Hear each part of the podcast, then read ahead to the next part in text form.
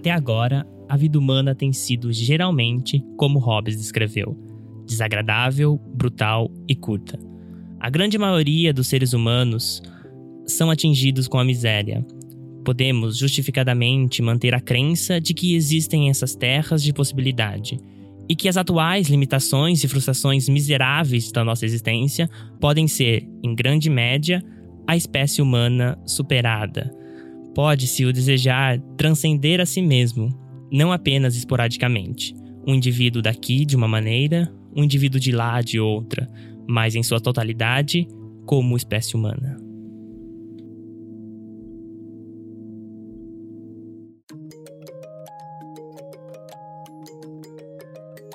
temos mais uma vez a presença de Alexei Dodsworth.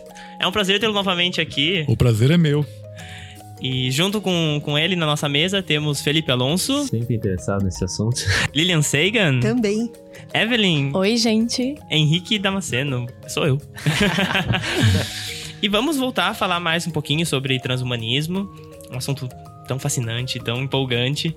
Você quer dar uma retomadinha só o que é transhumanismo para quem não ouviu ainda? Com prazer. Bem, o transhumanismo é um movimento científico, cultural e político, filosófico também, que surge nos anos 40 com o Julian Huxley, o primeiro diretor-geral da Unesco, que é irmão do Aldous Huxley, do Admirável Mundo Novo. Uhum. Basicamente, é, os transhumanistas eles preconizam que nós temos não apenas o direito, como o dever moral de utilizar a tecnologia para o melhoramento da humanidade e da vida ciente como um todo. Ou seja, nós teríamos que utilizar a tecnologia com responsabilidade para diminuir o sofrimento o máximo possível e expandir as nossas capacidades, ou seja, para irmos além do humano. O, a essência fundamental do transhumanismo é que a humanidade ela não é o fim, ela não é um fim da natureza, ela não é o fim último da natureza, ela é uma etapa. E que haverá o surgimento de algo além do humano, e que nós deveríamos ter a responsabilidade de garantir que esse algo que é além do humano seja uma criatura ética e que, e que, e que, tenha uma, e que assuma uma responsabilidade sobre a natureza.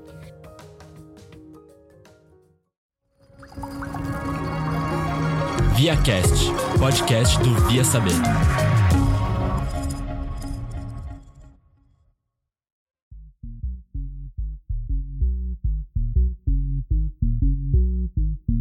Alexei, o que, que seria no corpo humano uma coisa que a gente consideraria extra ou que a gente consideraria transhumana.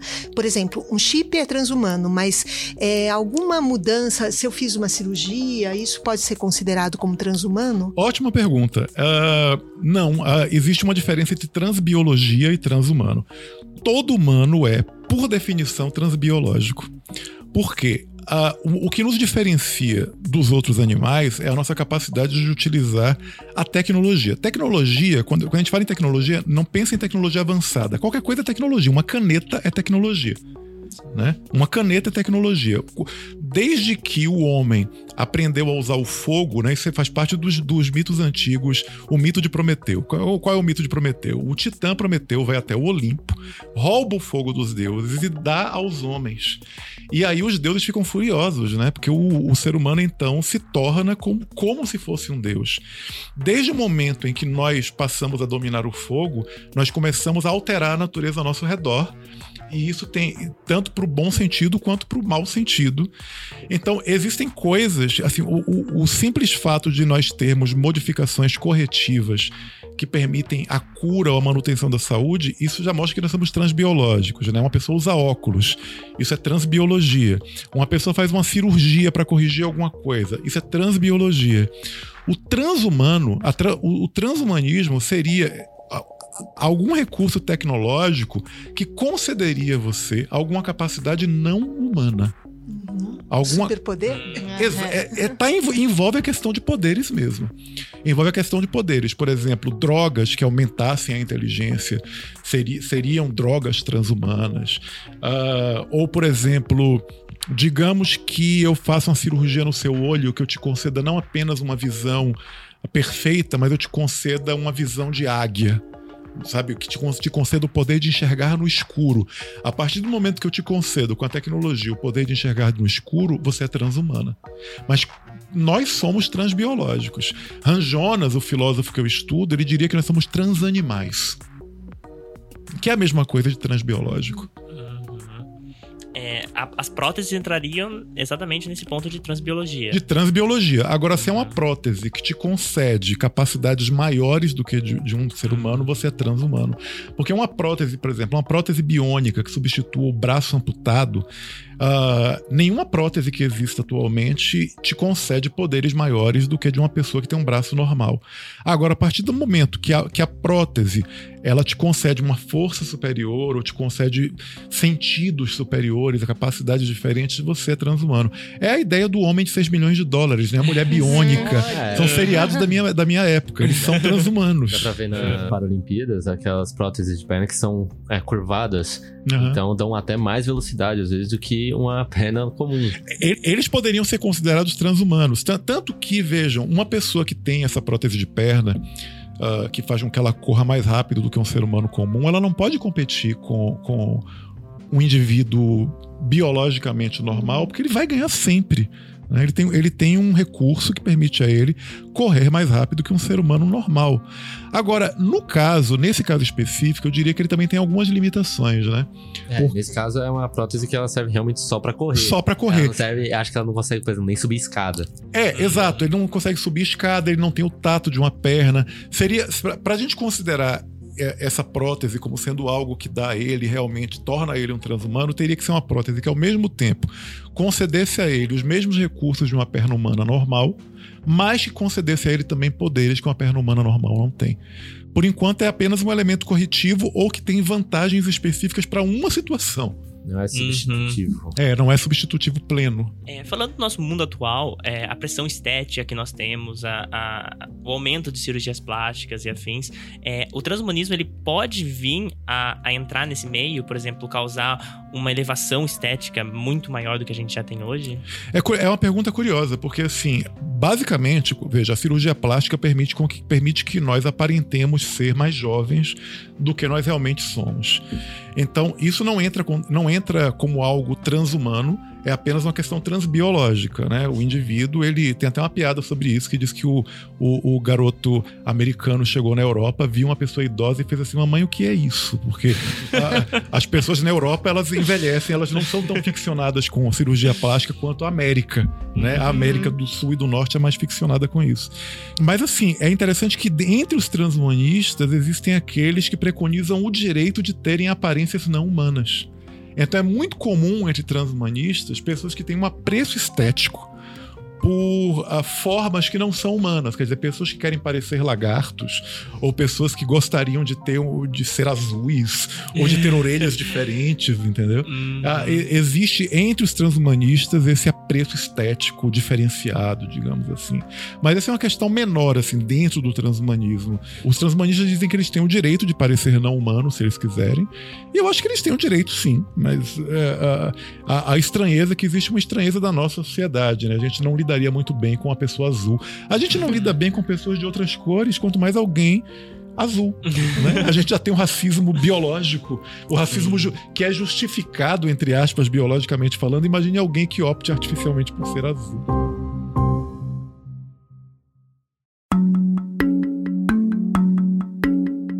Agora a gente está vendo o recrudescimento de governos de extrema direita em várias partes do mundo. Uhum. Não teria o problema de, de grupos assim é, que utilizassem disso de uma maneira antiética? Não teria que ter um Sim. limite dessa ética para não ter utilização? Porque senão me lembra um pouco Esparta que não tinha tecnologia, mas que as pessoas uhum. é, tinham que é, ser fortes para lutar.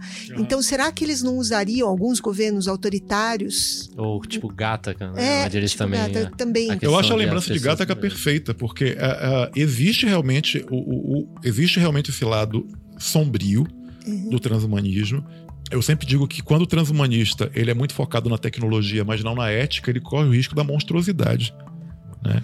Eu, eu, eu acho que os transhumanistas eles têm alguma razão quando eles dizem que a gente muitas vezes está preso a, a, a, questões bioéticas em que mesmo com a minha autonomia eu não tenho direito, o que é um tanto estranho, né?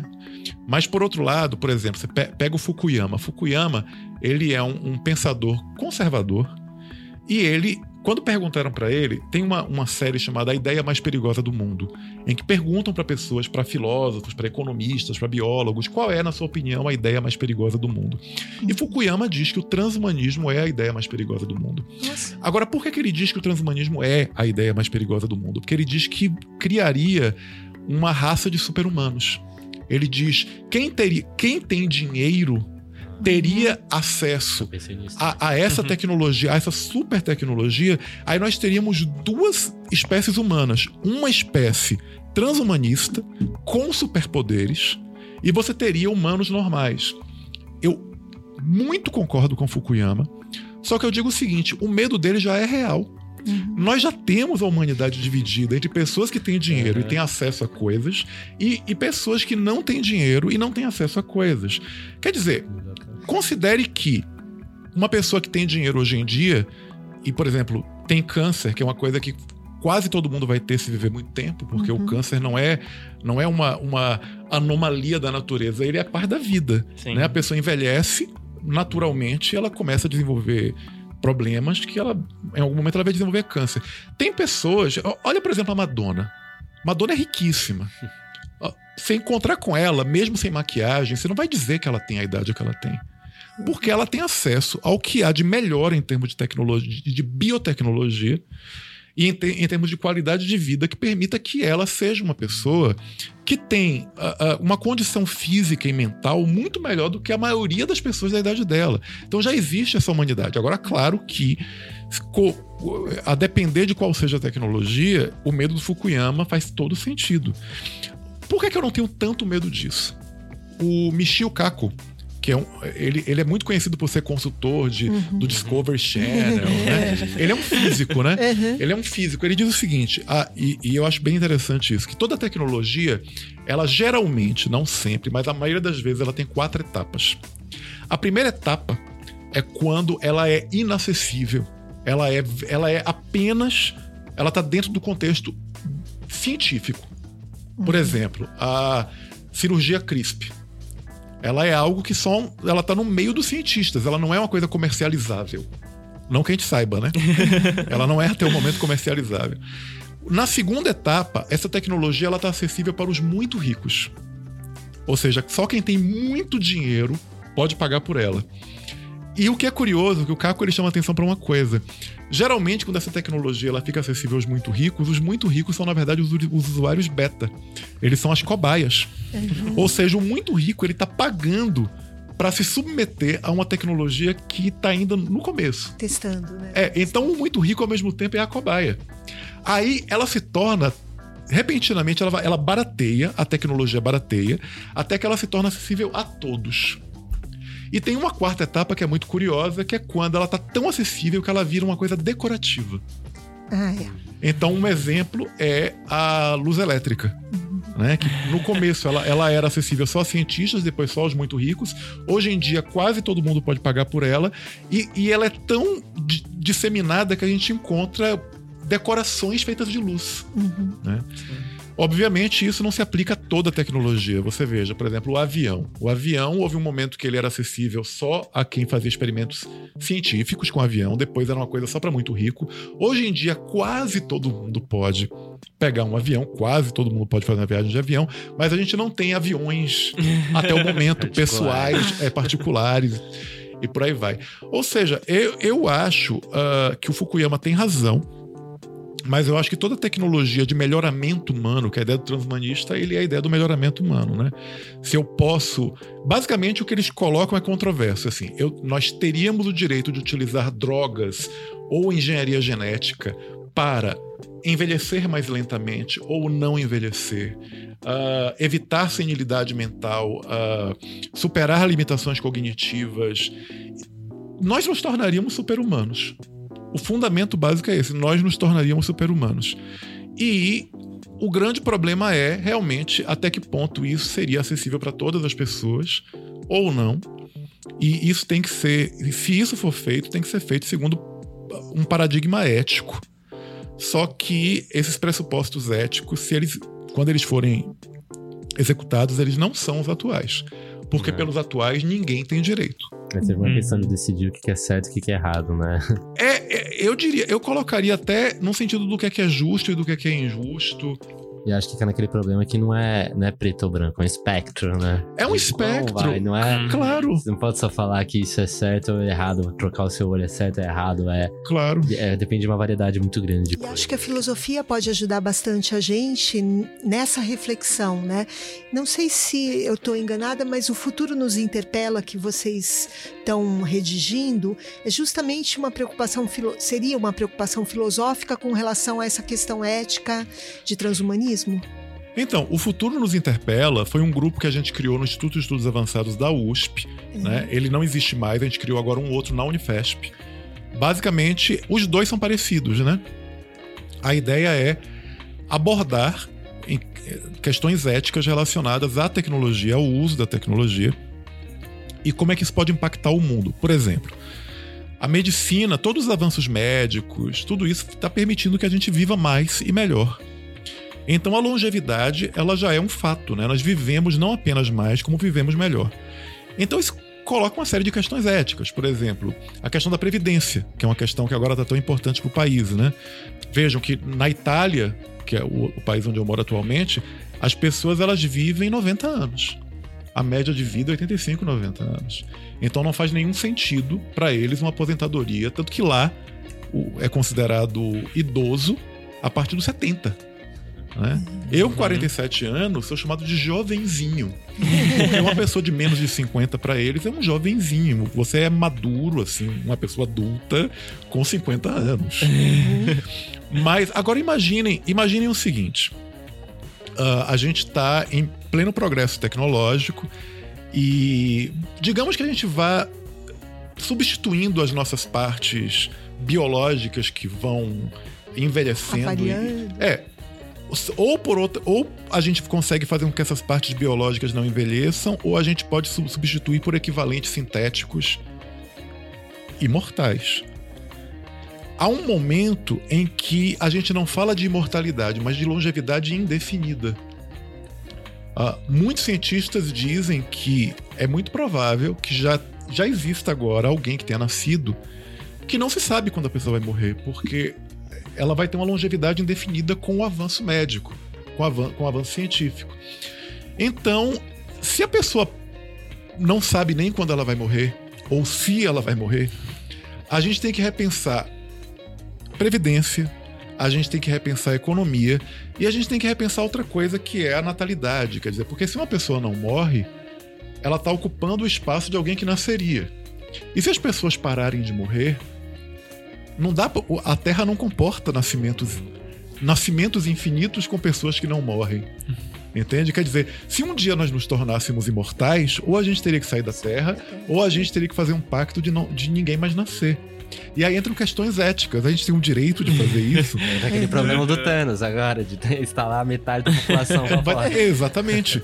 Exatamente. Quer dizer, a gente já, já pensa, veja, quando a, gente, quando a gente pensa no impacto, o impacto antropogênico na Terra, ele é, ele é inegável. Tem gente que, tem gente que nega, né? Mas assim, ele é, ele é ele é, é um fato, cara. Tipo, quando você pensa que mesmo quando a gente não quer causar desastre, a gente causa sem querer. Então, por exemplo, ah, se você pega aquele livro A Sexta Extinção, que é um livro excelente, no primeiro capítulo já se fala disso, que, que nós trouxemos fungos que existiam num sapo africano para as Américas, sem querer, com os navios. Só que os sapos da África, eles são imunes a esse fungo. Os americanos não. Então tem rãs e sapos americanos se extinguindo porque a gente trouxe um fungo sem querer. Tem um monte de coisa que a gente faz sem querer que vai causando alterações ambientais. Quer dizer, a questão do uso da tecnologia, dos impactos da tecnologia, tudo isso faz parte desse, desse grupo de estudos que a gente fez na USP e agora a gente está fazendo na Unifesp. E isso tudo que você está falando, que você comentou da imortalidade, os problemas éticos da imortalidade também é muito complicado, Sim. né? Para uma pessoa lidar com isso, por exemplo, assim, é, a gente vê que um dos problemas da imortalidade é de, da própria pessoa mesmo. Ela, Sim. ela não ter um, um podemos dizer, um sentido, assim, né? É, muitas vezes a gente escuta que, que a morte nos dá uma motivação extra para viver bem, viver uhum. mais, né? O sentido da vida é a morte. É, é, a gente tem essa, essa frase um pouco popular, então é, as questões éticas disso, você teria, por exemplo, uma escolha de, de quando morrer, como poderia ser isso? É, veja que tem, tem um. A Doris Lessing, que ganhou o Nobel da, da, Literatura, ela, muita gente não sabe, mas ela foi, no início da carreira dela, uma grande escritora de ficção científica. E uh, em um do, alguns dos livros dela, elas falam dessa espécie humana do futuro que já evoluiu tanto tecnologicamente que eles pararam de morrer. E como eles pararam de morrer, como é que eles usam o tempo deles? Em explorações cósmicas. São todos, na verdade, astrofísicos. Nossa. É uma humanidade astrofísica. Eles ficam pelo cosmo, eles ficam viajando pelo cosmo, estudando o cosmo. Só que chega um momento que as pessoas começam a ficar muito entediadas, então elas cometem suicídio, elas voluntariamente. Então aí entra uma questão também, outra questão ética. Escolha. Se a humanidade parar de morrer porque a tecnologia nos, nos, tornou virtualmente imortais, ou a palavra que eu prefiro melhor não é nem imortalidade, é longevidade indefinida. Né? Se a humanidade se torna com uma longevidade indefinida, a gente tem que ter o direito de morrer, porque atualmente nem isso a gente tem.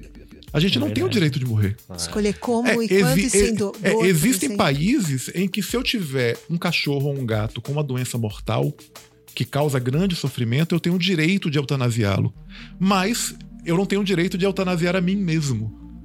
Uhum. Entende? Você veja, é, é, a, a, gente confunde, a nossa, eu acho que a nossa sociedade ela confunde direito à vida com obrigação à vida. Uhum. Para mim é muito claro que nós temos o direito à vida, mas por que, que o direito à vida se torna um dever à vida? Por que, que, tem, por que, que existe essa obrigação à vida? Agora veja que não é uma questão tão simples. Países em que a eutanásia é liberada são acusados de estarem facilitando o suicídio de idosos como sendo uma maneira de se livrar da população idosa. Ou seja, é, em países como a Suíça, em que você pode morrer se você quiser, só que você tem que ter uma boa alegação para morrer. Uhum. Não é assim, uhum. ah, estou entediado, porque senão, né, estou entediado, levei um pé na bunda, né, e, e, e, quero morrer. Não, eu tenho que ter uma razão para aquilo. Há algumas acusações de que, para se livrar do peso daqueles indivíduos, eles estão aceitando ah, argumentos de, de, de suicídio que são assim, de gente velha que está apenas deprimida, mas que poderia ser tratada contra a depressão e não necessariamente apelar para o suicídio. Entende? Uhum. Uh, o suicídio né? assistido, né? é, reduzir a dor e por aí vai. Essas são questões que a gente tem que discutir mesmo, né? Que não tem resposta fácil. Aliás, eu acho que é importante também destacar isso. Muita gente confunde as coisas. Ética, moral e lei não são a mesma coisa. Sim moral é um conjunto de normas que são estabelecidas como corretas por uma tradição e uma cultura. Ética é o questionamento dessa moral.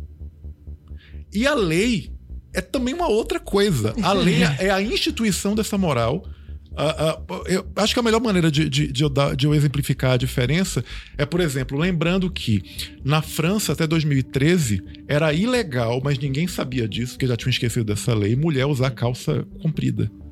Né? Havia uma lei que dizia que a mulher que está usando, que usa calça comprida, comete uma contravenção e tem que pagar uma multa. Vejam, é evidente que essa lei foi esquecida, que não fazia mais sentido e que nenhuma mulher foi multada. Em algum momento, alguém se tocou que aquela lei existia e revogou. Então você veja, a França tinha essa lei e todas as mulheres eram contra a lei. Porque ela, elas usavam calça comprida. Essa lei ela surge por causa de uma moral. E essa moral, ela instituiu que usar calça comprida era errado. Aí, onde é que entra a ética? A ética entra fazendo a pergunta: por que usar calça comprida é errado? Então a ética ela não tem a ver com a moral nesse sentido. Então, por exemplo, agora a gente diz: é imoral o suicídio assistido. A ética pergunta por quê? Por que, que uma pessoa não pode morrer se ela quiser? Se ela estiver em um estado de sofrimento intenso que não tem cura? Por que, que ela não pode escolher não, não, não continuar viva? Ao mesmo tempo, vejam, a ética não está dizendo que você tem o direito de morrer. Ela está perguntando por quê. Ela não está te dando uma resposta. A ética ela não vem te dando. Ela, a ética ela não surge para te dizer. Tanto que eu, eu acho o termo código de ética uma bobagem. Na verdade, código de ética, se é código, não é de ética. código de etiqueta. Né? O que você vê, código de ética da secretária, ela tem que usar roupa tal, usar o cabelo preso. Isso não tem nada a ver com ética. Isso tem a ver com etiqueta. Etiqueta é uma éticazinha. não é? O nome já diz, etiqueta, é uma pequena ética. Por, por que é que ah, não é ético uh, não é ético um, um médico se relacionar com seu paciente? Isso é da etiqueta médica. Porque a ética mesmo, filosófica, ela pergunta. Ela pergunta por quê? Por que isso não é ético? Por que, que isso não é correto? Por que, que isso não é moral? A ética, ela é uma grande chata que fica sempre perguntando para você, colocando você de cara com uma questão que está posta. A questão posta diz isso é o certo. A ética vem e diz, mas por quê?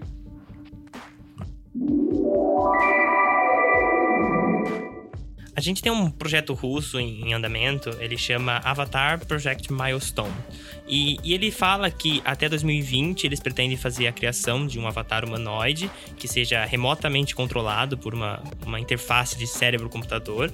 Até 2025, esse avatar receba um cérebro transplantado de uma pessoa que já morreu. Até 2035, esse avatar tenha um cérebro artificial apto a receber a personalidade de alguém após a morte, e até 2045 seja um holograma, no estilo de um, de um avatar também, capaz de manter a consciência de alguém por muito tempo. É, tudo isso a gente fala de consciência, a gente fala de personalidade. Você estaria mantendo mesmo essas coisas das pessoas? O que seria isso? É, é uma pergunta boa, ainda sem resposta, mas eu diria o seguinte: veja bem, o que nos faz humanos não é apenas a nossa mente mas também os nossos sentidos e as nossas limitações. Nós sentimos dor, nós temos tato, nós sentimos cheiros, nós somos, nós somos sujeitos a hormônios. Né? Quando você tem um cérebro que não é sujeito a alterações hormonais, quando você tem uma mente que não é sujeita a limitações, o que, que será que essa mente vai ser? É difícil trazer essa resposta. Até porque existe uma diferença muito grande entre consciência e inteligência. Geralmente as pessoas confundem as coisas, mas não são a mesma coisa consciência, ela é a capacidade, ela tem a ver com sentir. Ela tem a ver com sentir medo, ela tem a ver com, com saber o que te causa mal e evitar, e saber o que te dá prazer e procurar. Inteligência é a capacidade de resolver problema. Hum. Um computador, ele é inteligente. Ele é até mais inteligente do que um ser humano, mas ele não é consciente. Porque ele consegue resolver um cálculo matemático altamente complexo em menos de um segundo mas um computador, ele não sente desejos. A consciência ela tem a ver com esses desejos. Na vida, no mundo da vida, no mundo da biologia, o que, se, o que a gente percebe é o seguinte: a consciência surge primeiro e a inteligência ela vai surgindo em gradações, até que ela chega em seu apogeu no ser humano. Ou seja, parece que a inteligência é um subproduto da consciência. Uhum. Ela, a, a consciência ela vai aumentando o seu grau de complexidade e a inteligência ela surge como uma consequência do aumento dessa complexidade. É, se você parar pelo que você falou da questão da inteligência ser uma questão de resolver problemas, a consciência dá a questão de que você tem que resolver um problema que é sentir dor e não querer, e sentir Isso. prazer e procurar. O claro. problema é procurar e a inteligência Claro, você veja, a, a, um inseto. Ele, tem, ele, ele, ele pode não ter uma consciência no sentido de que eu sei que eu sou um inseto separado dos outros seres. Por exemplo, a minha, a minha, eu tenho uma gata. Ela sabe que ela é uma gata diferente dos outros gatos.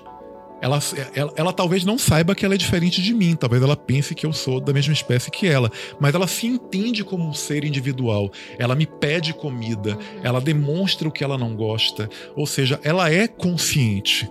Ela sente prazer e busca o prazer. Ela, ela tem rejeições, ela tem coisas que fazem ela sentir dor, que fazem ela sentir. Então ela evita aquelas coisas. Ela é consciente. Ela tem uma inteligência limitada. Ela resolve problemas, mas até um ponto. Ela não é capaz de ultrapassar aquele ponto. Quando chega no ser humano, a, a, a inteligência dá um salto. A gente é capaz de resolver quase qualquer coisa. O que acontece é que, quando a gente fala sobre criação de seres artificiais, a gente está falando de uma outra coisa. A gente está falando da inteligência que surge antes da consciência. Ou seja, se a inteligência é um subproduto da consciência, será que uma inteligência que surge pronta como será ela livre da consciência? O que eu digo é o seguinte: eu quero dizer o seguinte: imagine um ser que não sente desejos nem medos, uhum. mas ele é inteligente. Sim. O quanto ele pode ser perigoso é, é um problema quanto ele pode ser perigoso, porque se você cria uma entidade com a inteligência humana, mas que ela não tem desejo de nada, porque ela não tem no, as nossas fragilidades biológicas e ela não sente medo de nada, nem desejo de nada, como é que é? Eu não sei responder isso. É uma questão filosófica. É uma, é uma já, questão né? filosófica. É uma questão filosófica. Entra nas leis da robótica, mas se ele tem uma inteligência humana, ele é capaz de se, de, de, de se reprogramar. Ele vai ser capaz de ultrapassar Ah, então, quando Fukuyama fala, né, eu falei na, na, na, na nosso, no nosso bate-papo anterior, quando Fukuyama fala que o transhumanismo é a ideia mais perigosa do mundo, entra também nisso. Quer dizer, se a gente cria seres artificiais, e se esses seres artificiais concluírem que nós somos uma ameaça, que nós somos um dano, que nós, que nós fazemos mal à natureza, né? Agora, a, por exemplo, a ideia de transplantar o cérebro humano para um corpo sintético. Esse corpo sintético, ele não. Eu não sei por que alguém faria um corpo sintético com os mesmos desejos, com as mesmas necessidades humanas. Se for um corpo sintético, por exemplo, que se alimente de energia solar, ele nunca vai sentir fome, cansaço, sono. Como é que essa criatura vai ser? Será que ela vai ser como nós? Mesmo que seja o meu cérebro transplantado, será que vai ser. Será que essa criatura vai ser psicopata? Não sei. Porque a partir do momento que ela não sente fraqueza, como é um ser humano sem fraquezas?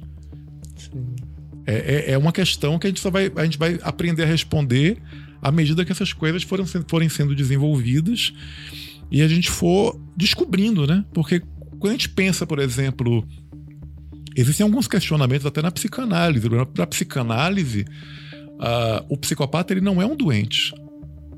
Ele é apenas outra coisa. Ele é uma ameaça para nós, mas assim, tanto que para psicanálise a psicopatia não tem cura. Você não cura, você se protege do indivíduo psicopata, Sim. mas é, pra, e tanto que para o psicopata nós não somos como ele. Então a relação que ele tem com a gente é a mesma relação que a gente tem com a barata.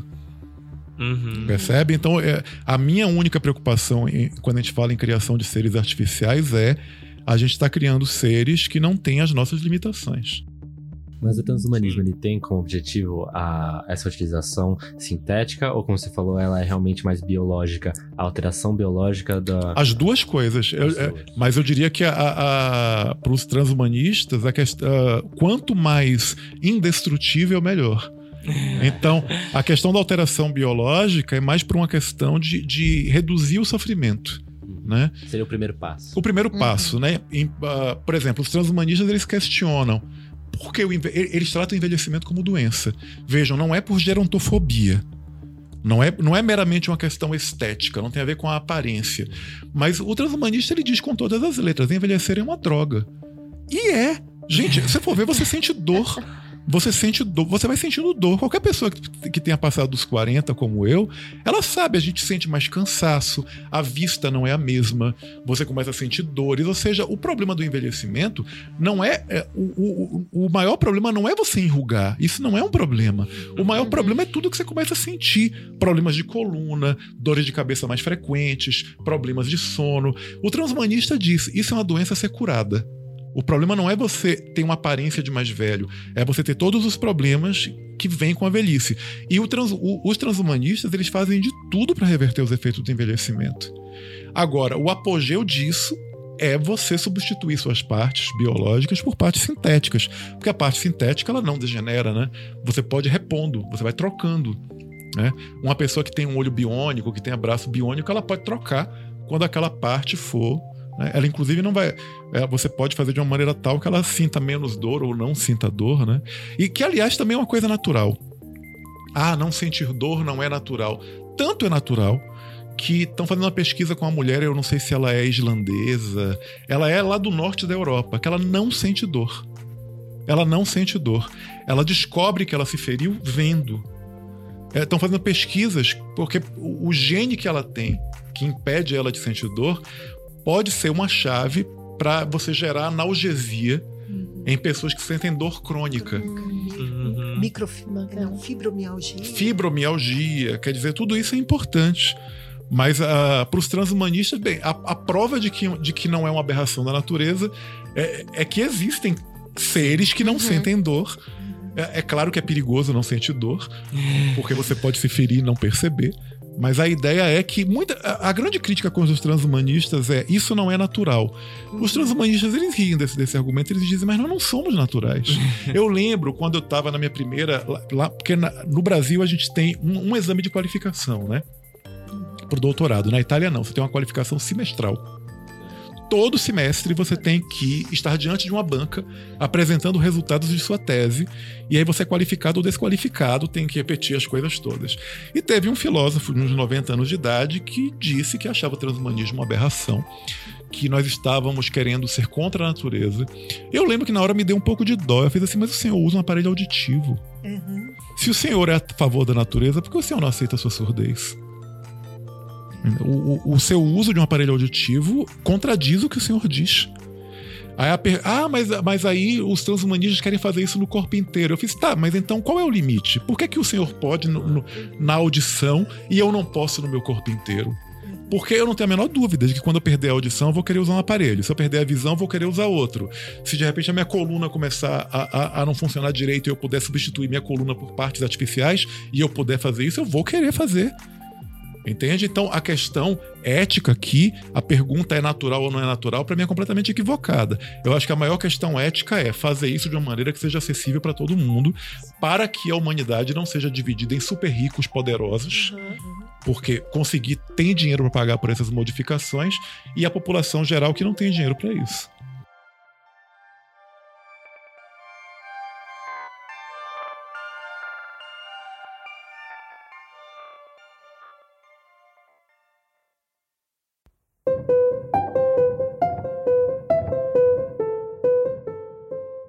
Levantou vários pontos aqui sobre a mudança genética, sobre a longevidade indefinida, sobre o, o uso de tecnologias para os nossos deveres, como é engraçado que a gente fica falando agora que a gente não é mais cidadão da cidade, do país, a gente fica usando o termo cidadão do mundo, e agora eu tô vendo que no transhumanismo somos cidadãos universais. Sociedade Então, interplanetária, né? É, eu, eu me lembrei Cosmos. quando ele falou que a gente poderia colonizar Marte. Eu lembrei de uma galera falando que quando você primeiro nascesse primeiro pessoa em Marte, você ia ter que ter o, o planeta de origem no seu RG, né? que ia ser uma coisa que hoje em dia a gente não pensa. Ah, eu queria saber se existe uma alguma resposta para as perguntas que a gente tem, porque obviamente a gente já conversou que não são respostas fáceis, mas elas existem ou são respostas que são impraticáveis, são não tem definição. Porque algumas coisas simplesmente talvez não tenham definições. É, outro, eu lembro outro dia a gente perguntou aqui por que morremos. E é uma questão que não tem uma solução. Ela, Obviamente você tem suposições e Aham. alguma, alguns jeitos de trabalhar com isso, mas não temos respostas. E eu imagino que algumas coisas do transhumanismo seja assim, como se trabalha com isso pra poder aplicar essa ciência. É, né? no que diz respeito ao transhumanismo, por exemplo, no que tange a morte, a, a pergunta que um transhumanista faria é a seguinte: ah, a- as pessoas elas costumam reagir muito mal diante da, da perspectiva do indivíduo que não morre, né? Assim, ah, é antinatural. Uhum. Mas, gente, nós somos antinaturais, né? Nós estamos num ambiente climatizado, nós, sabe? Nós, nós, nós somos antinaturais. A gente usa óculos quando a gente não enxerga direito, aparelho auditivo. Por que, que esse argumento natural? Então, vejam, fora também considerando que existem seres vivos que são virtualmente de longevidade indefinida. Existem alguns seres na natureza que a gente não sabe cientificamente quando é que eles morrem, porque eles são de longevidade indefinida, né? Tem algumas águas vivas, tem um peixe que é o rockfish. Ah, e por que nós não podemos nos tornar de longevidade indefinida? Então o transhumanismo ele diz o seguinte: a morte é um desperdício. Porque você pega um indivíduo que tem um acúmulo de conhecimento ao longo da vida e um acúmulo de experiência, ele morrer é um desperdício, porque tudo que tá com ele vai embora com ele. Claro, você pode dizer, ah, a obra fica. Por exemplo, a obra de Einstein fica, a obra de Carl Sagan fica. Agora, a gente se pergunta, e se Carl Sagan tivesse sido curado do câncer que o matou nos anos 90? Foi anos 90, anos 80, uma coisa dessa. Ele provavelmente ainda estaria vivo e produzindo e fazendo descobertas, ou seja, é um desperdício perdermos Carl Sagan. Mas eh, eu não digo que é um desperdício perdermos Carl Sagan só porque Carl Sagan é Carl Sagan, foi Carl Sagan, né? Mas a questão é, quando o indivíduo morre, é irrevogável, né? Só que aí entram as questões éticas que, que é o seguinte: quem, é, quem não morre, não morre porque teve. É o que Fukuyama coloca, né? É porque tem acesso à tecnologia, então por que, que algumas pessoas têm o direito de não morrer e outras Não. Ente- E outras, exatamente. Mas essa é uma coisa que eu costumo dizer que isso já, já existe, né? Isso já, já acontece. Algumas pessoas têm acesso a recursos melhores do que outras. Mas assim, vejam, tem algumas questões filosóficas que não têm resposta mesmo. Aliás, eu costumo. Uma boa maneira de definir a diferença de filosofia e ciência é que se tem uma resposta, mesmo que seja uma resposta que depois seja modificada, ela é a ciência, porque a ciência ela é uma explicação do mundo. Né? Uma tentativa. É uma tentativa, é, é uma tentativa de explicação. Mesmo que essa explicação depois mude, uhum. ela é uma tentativa de explicação. A filosofia, ela existe enquanto não há uma explicação. A filosofia, elas são as perguntas. Quando há uma explicação, quando há uma certeza, ou pelo menos uma certeza temporária, não é mais filosofia. A filosofia ela entra questionando coisas como o que existe após a morte, ou, uh, ou questões éticas do tipo por que morremos, ou por que devemos morrer, ou por que não devemos morrer. São questões que permitem várias respostas possíveis. Então eu digo assim, questões filosóficas, elas enquanto forem questões filosóficas, elas não têm uma resposta definida. Quando há uma resposta mais plausível e sustentada em uma explicação, aí já é ciência. E a gente poderia dizer Sim. que o transhumanismo é a tentativa de transformar a filosofia em ciência? Eu diria que, que é uma tentativa de utilizar as questões éticas que a filosofia traz uh, ah, para sustentar algumas apostas. Ou seja, o transhumanista ele não tem um relativismo. É, o, por exemplo, um transhumanista ele diz que nós deveríamos ter o direito, sim, de fazer modificações genéticas em nós mesmos para nos tornarmos imortais, para nos tornarmos super fortes, hiperinteligentes. Um transhumanista, diria, sem pestanejar, que nós temos esse direito. Uh, e ele sustentaria isso filosoficamente falando mas você pode também utilizar a filosofia para dizer que ele está enganado. Uhum. então o transhumanismo ele, ele, ele, é uma corrente que ele tem uma aposta. Entendi. Né? Mas dizer que o transhumanismo está certo é complicado. Ah, entendi. Mais um, uhum. uma corrente de pensamento, uma, uma linha de pensamento. Agora, é uma linha de pensamento, eu, eu digo assim, onde é que eles estão indubitavelmente certos? Quando eles dizem que ou a gente se modifica e se torna mais do que humanos, para sobreviver à Terra, ou então nós estamos dizendo que a humanidade vai morrer junto com a Terra. Por, por isso que meu doutorado ele se foca na contradição do Hans Jonas. Uhum. Porque o Hans Jonas ele diz coisas que são contraditórias. Ele diz que a humanidade tem o dever moral de defender a vida a todo custo, de modo que ela sobreviva o máximo que puder, mas ele também diz que a gente tem que, que, que se conter a Terra. Ele diz que a, a Terra é o destino do homem. Eu digo, porra, ele tá contraditório. Porque se a Terra é o destino do homem, então. É o fim do homem. É, então, a primeira afirmação dele, que nós temos o dever de manter a vida a todo custo, não é verdade. É, é dizem até que a Terra é o berço, mas ninguém fica no berço para sempre. Exato. É isso. O que eu defendo no doutorado é que a Terra não é destino do homem, que a Terra é ponto de partida. A Terra é ponto de partida e o ponto de partida tem que ser bem cuidado. Mas destino não. O destino do homem é as estrelas. Só que eu também concordo com o seguinte: a partir do momento que o destino do homem é as estrelas, o homem, ele de, a humanidade, ela deixa de ser humanidade para ser uma transhumanidade, para ser uma outra coisa. Então, os nossos descendentes vão ser geneticamente modificados, ou eles vão ser sintéticos, talvez eles sejam sintéticos. À medida que a ciência avança, digamos assim, ah, ah Lilian, ah, seus olhos, você envelheceu, seus olhos estragaram, eu coloco olhos biônicos, depois eu coloco um coração biônico, depois pulmão biônico. Até que vai ter um momento que você é toda sintética. E se você é toda sintética, você não morre. Você vai trocando peça. Isso é um paradigma, é um paradoxo antigo. Sim, é um paradoxo da filosofia. Paradoxo do navio de Teseu. Uhum. Que é, você tem um navio de Teseu que a cada ano vai trocando um pedaço de madeira por outro. Aí a pergunta é: depois de 50 anos, não tem mais nenhum pedaço de madeira original. O navio de Teseu é o mesmo navio de antes? E isso tem uma resposta filosófica, a partir de Aristóteles. Se a matéria que substitui é a mesma, é o mesmo navio. A gente pode aplicar isso biologicamente. Biologicamente falando, nenhuma célula que eu tenho hoje em dia é a mesma de, de 10 anos atrás. Não existe nada no meu corpo que seja a mesma coisa de 30 anos atrás mas eu continuo sendo um indivíduo humano. Mas para Aristóteles, se eu mudo a, a, a matéria, eu não sou mais aquela mesma coisa. Ou seja, se eu substituo a madeira do navio de Teseu por metal, não é o mesmo navio.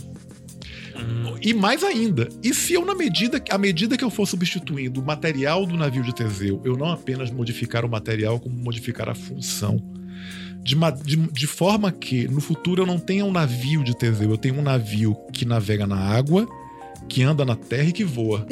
Não é mais um navio. Então é a mesma coisa. E um humano vai se modificando e colocando partes biônicas que permitem a ele algumas habilidades, algumas capacidades, alguns poderes, ele não é mais humano, ele é super-humano. Sim. A gente para na definição de ter que definir o que, que é ser humano. Qual é a essência do ser humano, então? Estaria na consciência? Estaria. Aonde estaria a essência? Essa é a grande pergunta filosófica.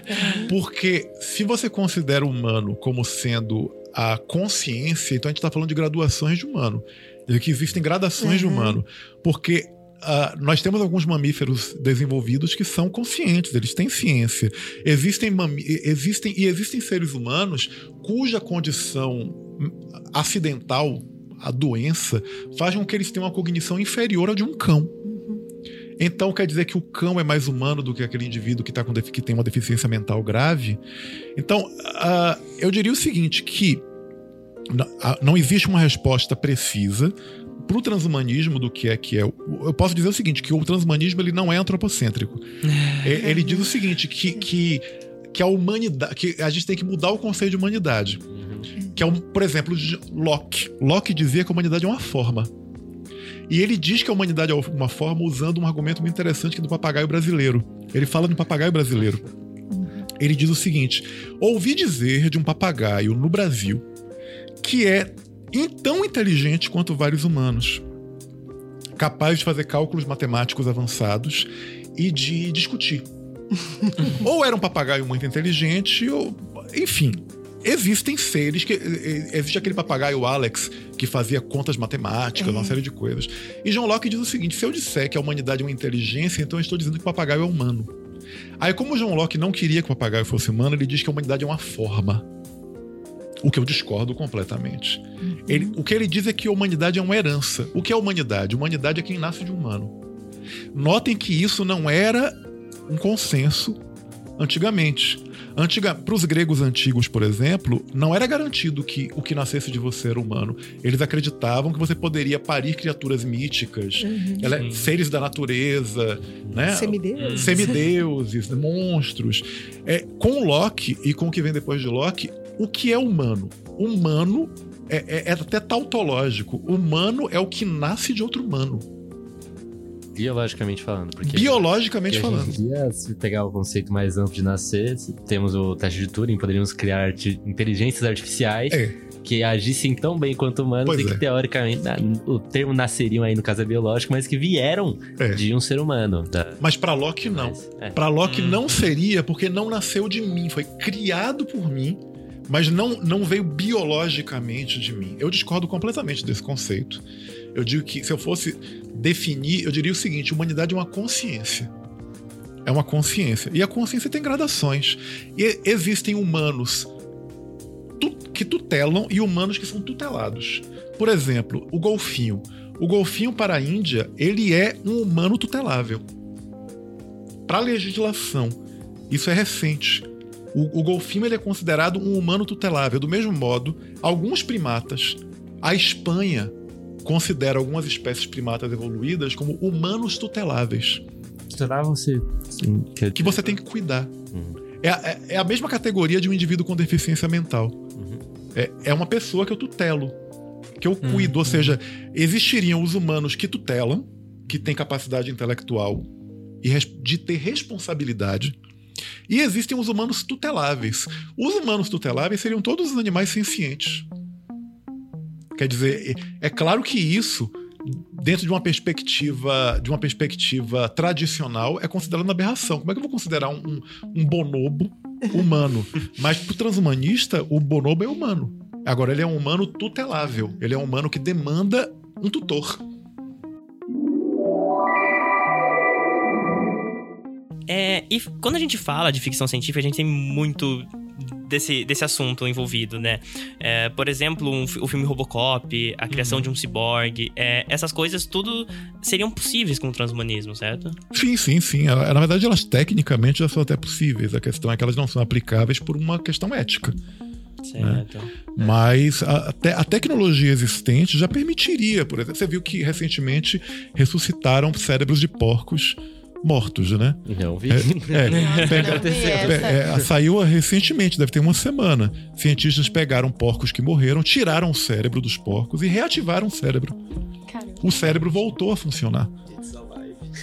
Então, quer dizer, será que eles conseguem, se eles implantassem esses cérebros eh, em corpos de porcos? É, tem várias coisas que já são possíveis, mas a gente não aplica no ser humano porque é, é contra a ética médica. De todas as culturas, estabelece determinadas coisas, são impensáveis. Só que o- o- a provocação que eu faço é o seguinte: eu não tenho a menor dúvida, por exemplo, de que em algum lugar alguém muito rico já não fez um clone de si próprio. Não duvida, viu? Eu não, não, eu não duvido.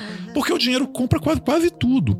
A pessoa vai e faz. Então, quase tudo que é considerado uma aberração técnica, com o tempo é feito. Vejam que quando o primeiro bebê de proveta foi feito, foi um escândalo. As pessoas faziam inferências sobre o bebê de proveta que eram, hoje em dia, a gente considera ridículas.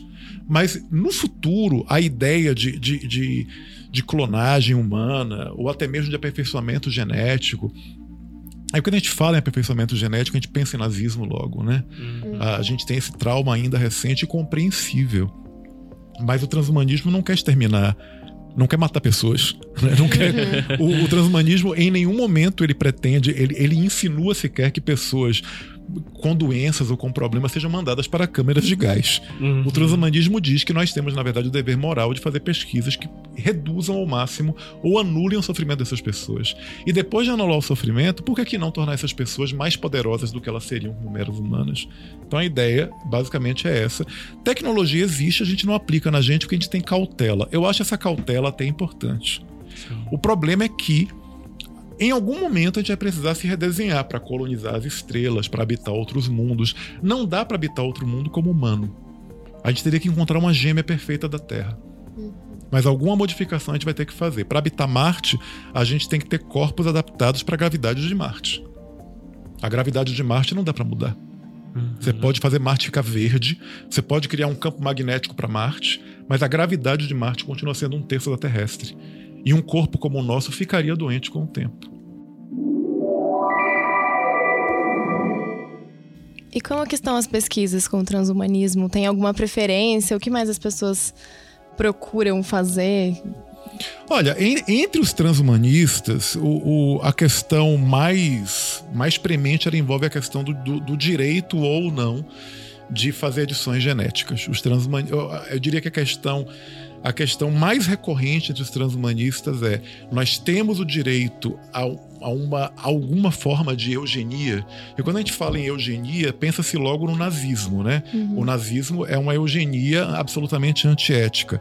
Mas, por exemplo, é eugenia quando eu faço uma fecundação in vitro e aí o médico chega pra mim e diga- diz assim: olha, porque quando você faz fecundação in vitro, você não faz só a fecundação in vitro de um espermatozoide e um óvulo, são vários. Aí o médico chega e diz assim: olha, desses cinco óvulos fecundados, nós temos um aqui que tem a doença de Huntington.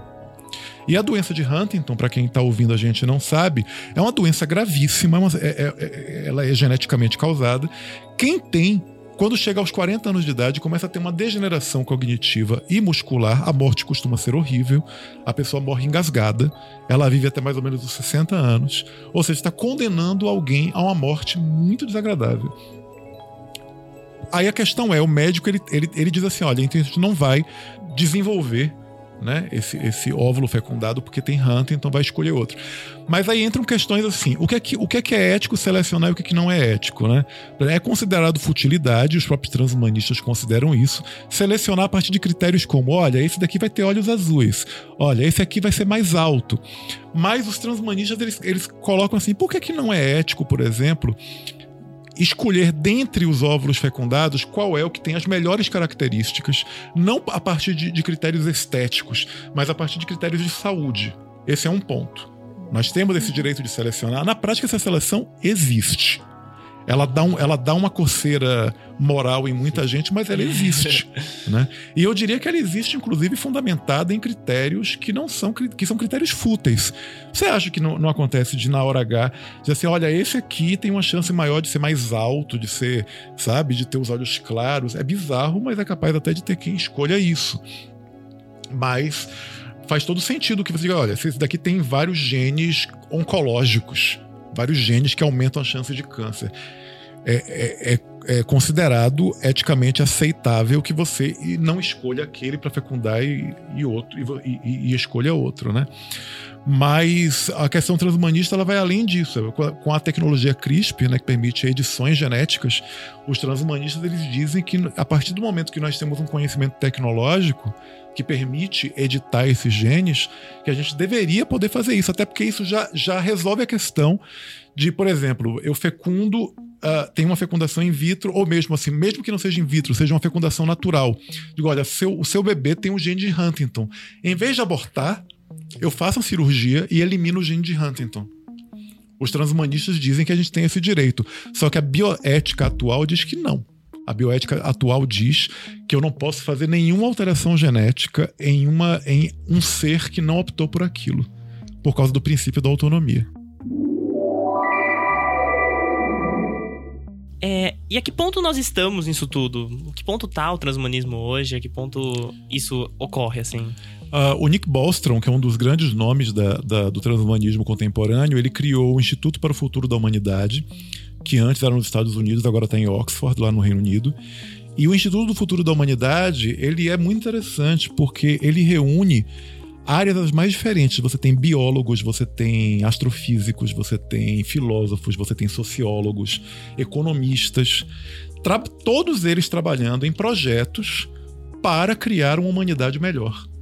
Para criar condições para uma humanidade melhor, que envolve também transcender as limitações atuais da humanidade dizer até que ponto, em que ponto nós estamos, assim, eu não saberia te dizer, porque o, o, em termos tecnológicos, quais são as descobertas, as invenções que já foram feitas, até porque o meu trabalho é basicamente filosófico, ético e moral. Uh, mas eu sei que enquanto nós estamos aqui conversando, tem gente tentando descobrir uma maneira de não morrer tem gente tentando descobrir maneiras de substituir órgãos humanos por órgãos sintéticos. Tem gente tem, investigando, fazendo pesquisa sobre edição genética. Então nós estamos bem avançados, existem laboratórios empenhados nisso. Eu acho que o Instituto do, do, pelo Futuro da Humanidade é, é, o melhor exemplo, porque ele é uma, institu uma instituição pública, ele não é uma empresa privada que tem por objetivo lucro. Ele tem por objetivo o futuro da humanidade. Tanto que a, existe uma prerrogativa ética do Instituto, é que tudo que é descoberto, for descoberto e desenvolvido lá é para a humanidade. Não é uma patente de uma empresa. Tá? Eu acho isso muito perigoso, porque vejam, quando a gente fala de questão, dessas questões colocadas para empresas, uh, muita gente esquece da guerra das patentes que rolou nos anos 80. Foi assim: um laboratório francês desenvolveu uma, uma pesquisa, desenvolveu um, um, teste que identificava quem uh, o vírus HIV e aí, ao mesmo tempo, uma outra empresa americana desenvolveu o mesmo teste e uma ficou acusando a outra de pirataria. Eles entraram na batalha judicial que levou dois anos. Durante dois anos, ninguém podia usar aquele teste. Durante dois anos, um monte de gente se infectou com HIV porque duas empresas estavam brigando quem tinha o direito ao lucro. Então, o que está sendo feito no Instituto pelo Futuro da Humanidade é algo que envolve a humanidade. Se não existem coisas acessíveis ainda, é porque nós estamos limitados por questões bioéticas que dizem que nós não podemos fazer experimentos em humanos, mesmo que esse humano queira. É, existe, uma, existe essa questão. Eu não posso, como um indivíduo, mesmo adulto, dizer eu quero me submeter a uma terapia genética porque a bioética atual não permite isso. Os transhumanistas eles questionam isso e tentam modificar essas questões bioéticas para que quem queira tenha o direito de fazer experimentos, de participar desses experimentos.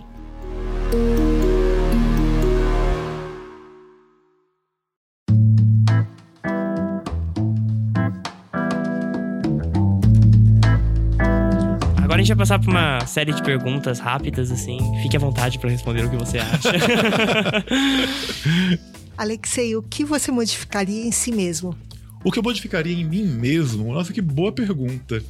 Olha, eu diria, apesar de eu estar muito satisfeito com, com, com o meu próprio corpo, o fato eu, eu, eu, tenho eu, eu, tenho uma síndrome genética relativamente rara que faz com que eu tenha uma hipersensibilidade nervosa.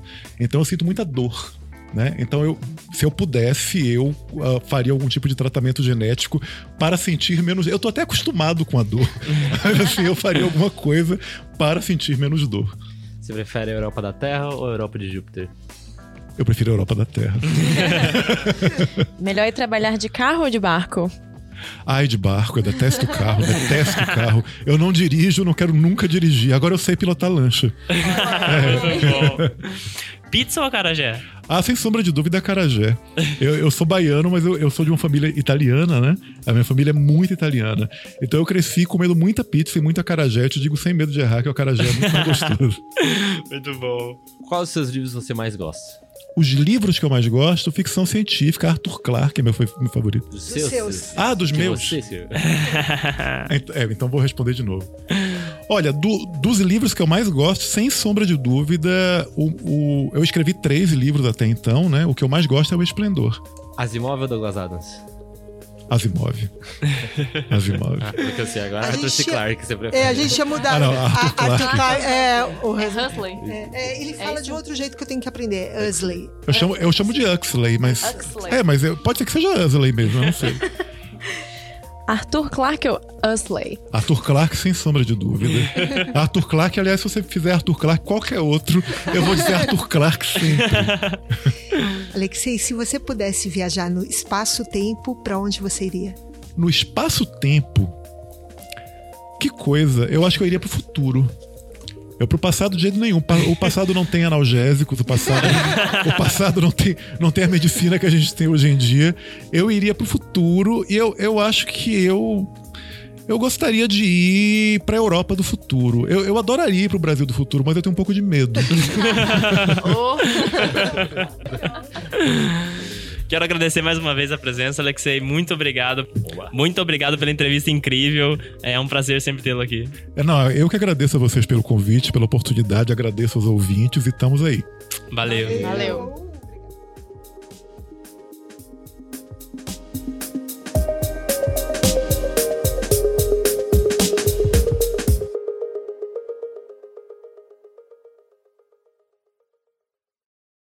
Esse podcast só foi possível graças ao apoio do Jornal da USP. Para conhecer eles, acesse jornal.usp.br. Além disso, para mais informações e conteúdos, siga o Via Saber nas redes sociais, Facebook, Instagram e Twitter. Observe. Questione. Hipotetize. Experimente. Divulgue.